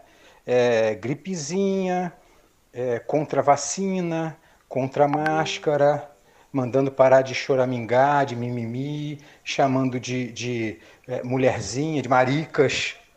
Né? Enfim, é, é, tão, é, tão, é tão absurdo é tão revoltante isso que a gente fica pensando até quando? Eu acho que até dia, dia 1 de janeiro de 2023 é muito. É muito. Eu acho que a gente não aguenta chegar até lá com esse camarada. É, eu acho que a gente tem que lutar para esse camarada sair de qualquer maneira.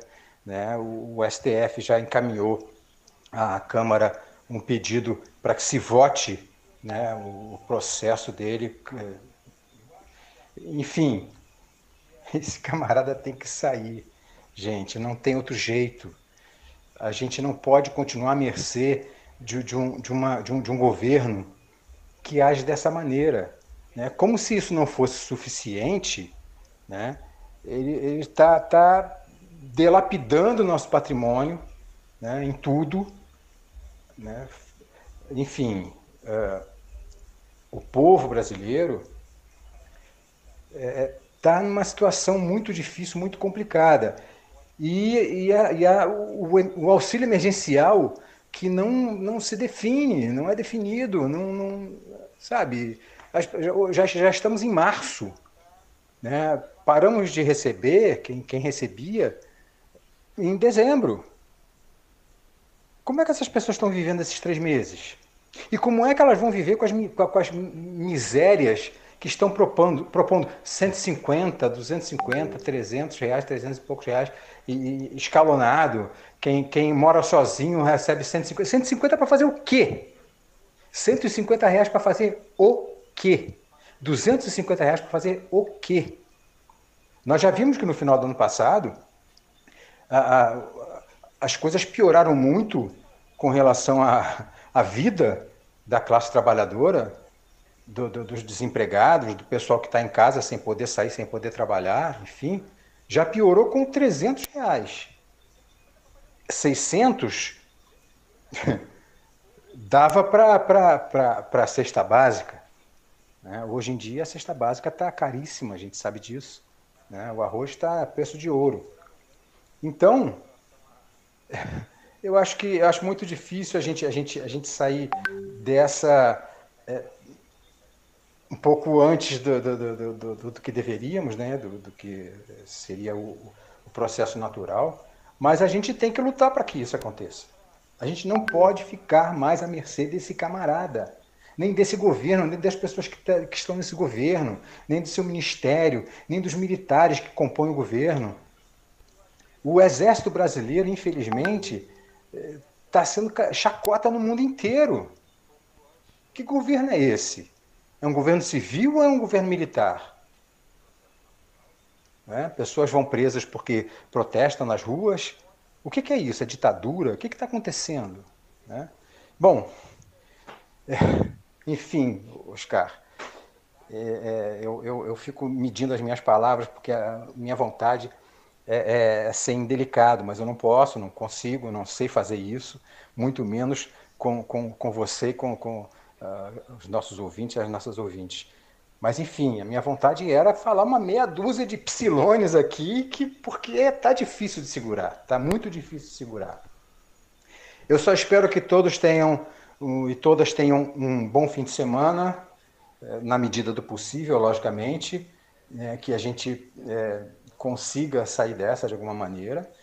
E vamos torcer pelas vacinas, né? Eu acho que a única maneira da gente sair, pelo menos da crise é, sanitária, né? Ou, ou, nos aproximarmos da saída, do fim dela, é com a vacina, porque não dá mais para falar em, em, em, isolamento social, porque as pessoas não respeitam, né? Quem continua, continua porque tem consciência e porque, e porque sabe que tem que cuidar não só de si, mas dos outros também, das outras pessoas, né? Então, é isso. Bom fim de semana. Oscar, um beijo grande, um beijo grande a todas e todos. E vamos aguardar o que, que vem pela frente. Fora Bolsonaro. Com certeza, com certeza. Eu quero aproveitar então, já que a informação já está oficial, amanhã a gente tem estreia aqui na Rádio Web Manaus. Contei! Aliás, contei não, estou chamando todo mundo para ouvir o nosso querido colega, jornalista Droaldo Bauer Correia, que agora está entrando para o grande time da Manaus, né? Agora passa a ser um comunicador aqui da Manaus. Amanhã tem a estreia do seu programa. Que mundo é esse? Com Adroaldo Bauer Correia, amanhã, domingo, às sete da noite, tá? Não fica vendo Faustão nem vendo bobagem na televisão. Vem para Manaus, www.manaus.com.br ou então no seu streaming e aí ouça, né? Ouça, veja também o nosso programa Que Mundo é Esse? E eu quero aproveitar, querido Adroaldo Bauer Corrêa, se você estiver na escuta, e em nome da nossa grande família Manaus, quero te desejar muito boas-vindas, muitas felicidades, muita saúde, que você seja muito bem-vindo. O Adroaldo, que ele já participa do programa Beatriz Fagundes todas as terças-feiras às 10 da manhã, pois agora ele está estreando aí esse projeto tão bacana e que nos deixa tão feliz com a chegada de um novo colega, de um novo integrante nessa baita família que é a Rádio Web Manaus. Então tá aí, hein? Mais uma opção aqui na Manaus, amanhã, sete da noite. Que mundo é esse? Com o jornalista Adroaldo Bauer Correia. Gente, falando nisso, vamos então concluindo aqui os nossos comentaristas, porque o nosso querido Oscar de Souza Marinho, né? Oscar de Souza Marinho, volta repercutindo aí as falas da semana, lembrando as bobagens do Bolsonaro, também trazendo aí as suas considerações. Boa tarde, meu querido.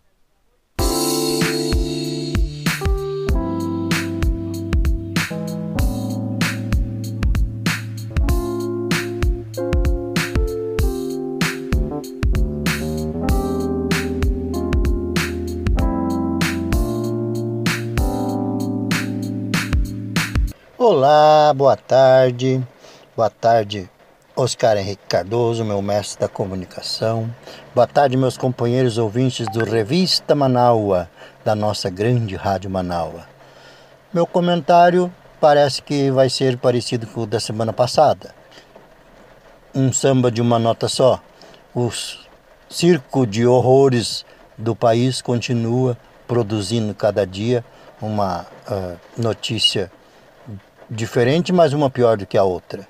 É o presidente dizendo mais uma vez um pouco de bobagem, que a gente sabe para desviar do que o assunto.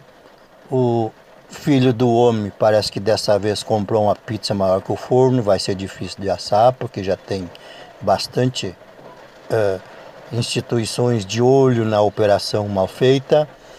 O presidente conseguiu fazer a Petrobras dar lucro para um único cidadão acionista. Estas coisas todas passam batido e nós continuamos aqui com caminhando a passos largos rumo aos 300 mil mortos. Não temos vacina, não temos uma direção para o país que leve a fazer as pessoas acreditarem que tem que se proteger, que tem que se cuidar, que tem que se isolar, não pode fazer uh, festas, uh, reuniões, seja lá o que for. É um momento de cada um se recolher e, e esperar as coisas melhorarem para que nós possamos uh, seguir a nossa vida, pelo menos com saúde, porque a nossa moral vem sendo achacada, a nossa moral vem sendo deturpada a cada dia por esse pessoal que eu costumo dizer meio de brincadeira, meio verdade, alugou o país. O país está alugado por uma instituição, por uma organização criminosa que está nos fazendo passar por tudo isso, mas a esperança e a resistência uh, nos faz uh, aguardar 2022 que nós possamos virar esta página triste do nosso país. Uma boa tarde a todos e aquela brincadeira de sempre. Um beijasco com gosto de churrasco para todos vocês.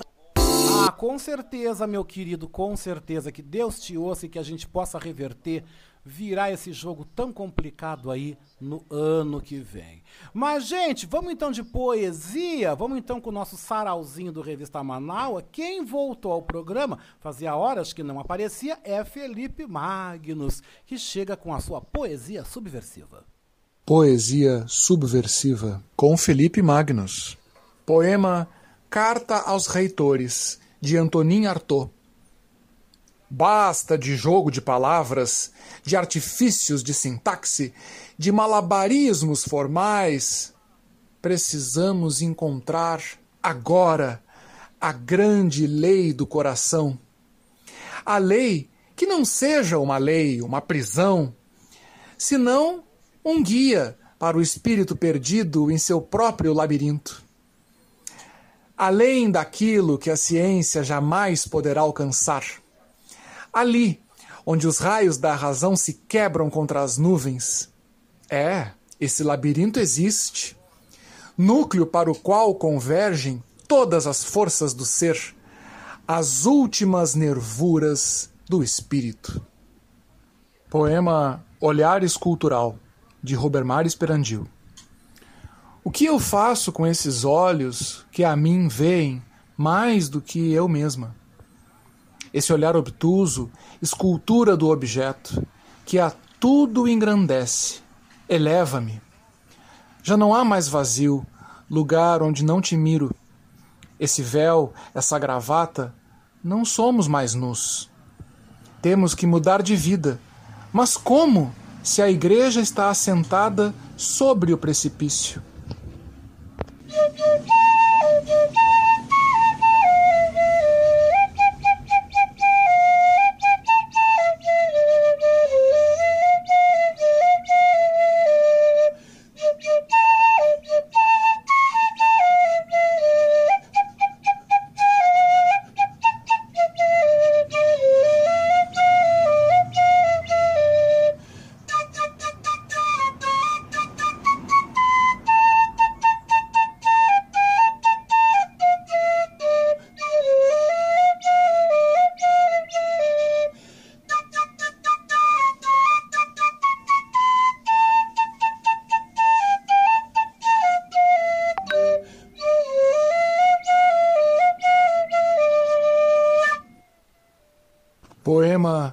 Carrocinha de Hot Dog da Rua do Arvoredo, de Felipe Magnus. Os profetas da Primeira Guerra diziam: Este é o conflito final. A guerra que acabará com todas as guerras. Ah, piadistas! Desde então, abandonou-se a ingenuidade. Assumimos a esperança da devastação bem paga estimulamos as bolsas de valores ao orgasmo constante. Leis são navalhas, fronteiras, guilhotinas, a deceparem cabeças e vendê-las como linguiça para hot dog. As televisões entoam os mantras dos vencedores com módicas condições de pagamento. Ah, seus piadistas! Vocês querem pagar quanto pela degradação da sociedade, em nome de sua elite, em nome da justiça comprada, da democracia fachada? Vamos abandonar a ingenuidade. Assumimos a esperança da devastação bem paga. O sistema socializa as perdas e privatiza os lucros. E o hot dog? Tá quando? Pois é, gente. A gente então vai agora indo para fechar esse momento de poesia, para concluir os nossos colunistas que passaram por aqui. Temos a presença muito especial, então, da poetisa mato-grossense mais radicada no Rio de Janeiro, Rubermar Esperandil, que declama o seu poema Matrioscas. O trabalho tem a produção e a edição de Felipe Magnus. Vamos conferir então, fechando nossos colunistas, então encaminhando o grande finale dessa edição do Revista Revista Manaua?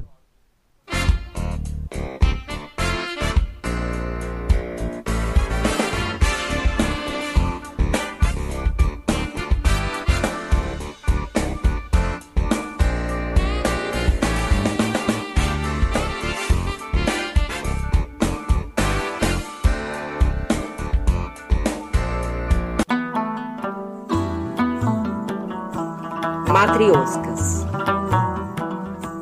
para não romper nas nervuras, facilitar o entalhe, secar sem se entortar, é preciso escolher a madeira certa. Depois, faça um buraco nela. Vai doer.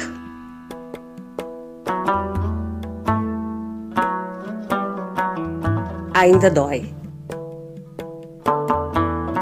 o miolo estripado. No seu oco, coloca-se a outra. feita à sua semelhança, cópia da cópia. Para animar mais o artesão, cores alegres e divertidas.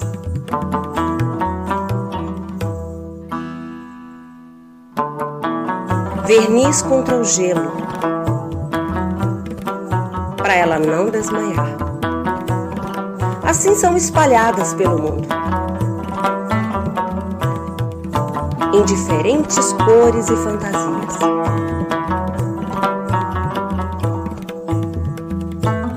Mães e filhas. Bonecas. Fazendo a festa do artífice. E lá dentro da matriosca,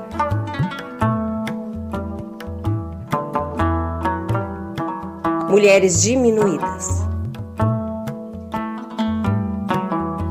Mas tudo tem um fim.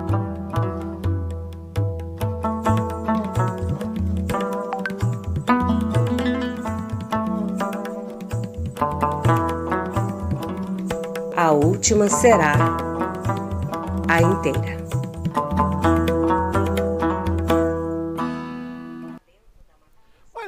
Gente, com essa linda interpretação da Rubermara Esperandio e também do Felipe Magnus, a gente vai então concluindo a nossa edição do Revista Manaua deste sábado, 6 de março de 2021, que contou com a participação dos nossos comentaristas Denilson Flores, Léo Cantarelli, Patrícia Nazi Sandes, Biana Lauda, Fábio Klein, Oscar de Souza Marim, também a presença da nossa diretora Beatriz Fagundes, né?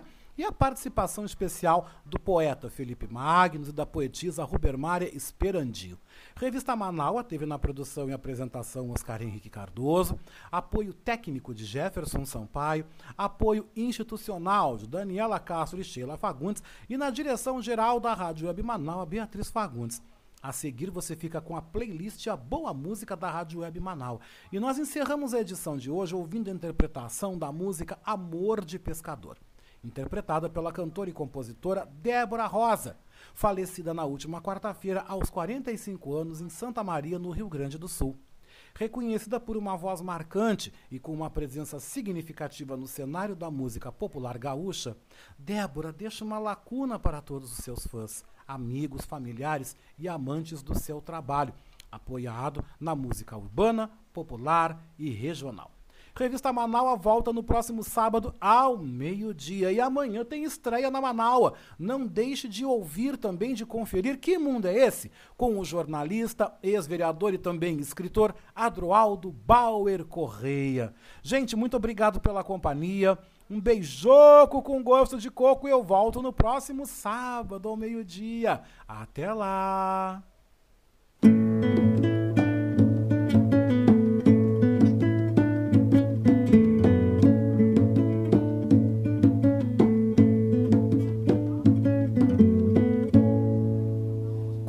Na lida de sempre, tempestade se anuncia. O mar acolhe em seu ventre e vem trazendo a calmaria. Nas ondas o rumo certo, vai seu barco a velejar, navegando a céu aberto, sua rede vai jogar.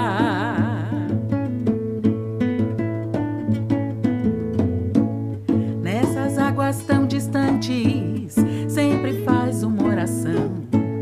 A Senhora dos Navegantes roga sua proteção. Das dunas brancas ele vem com a fé no coração,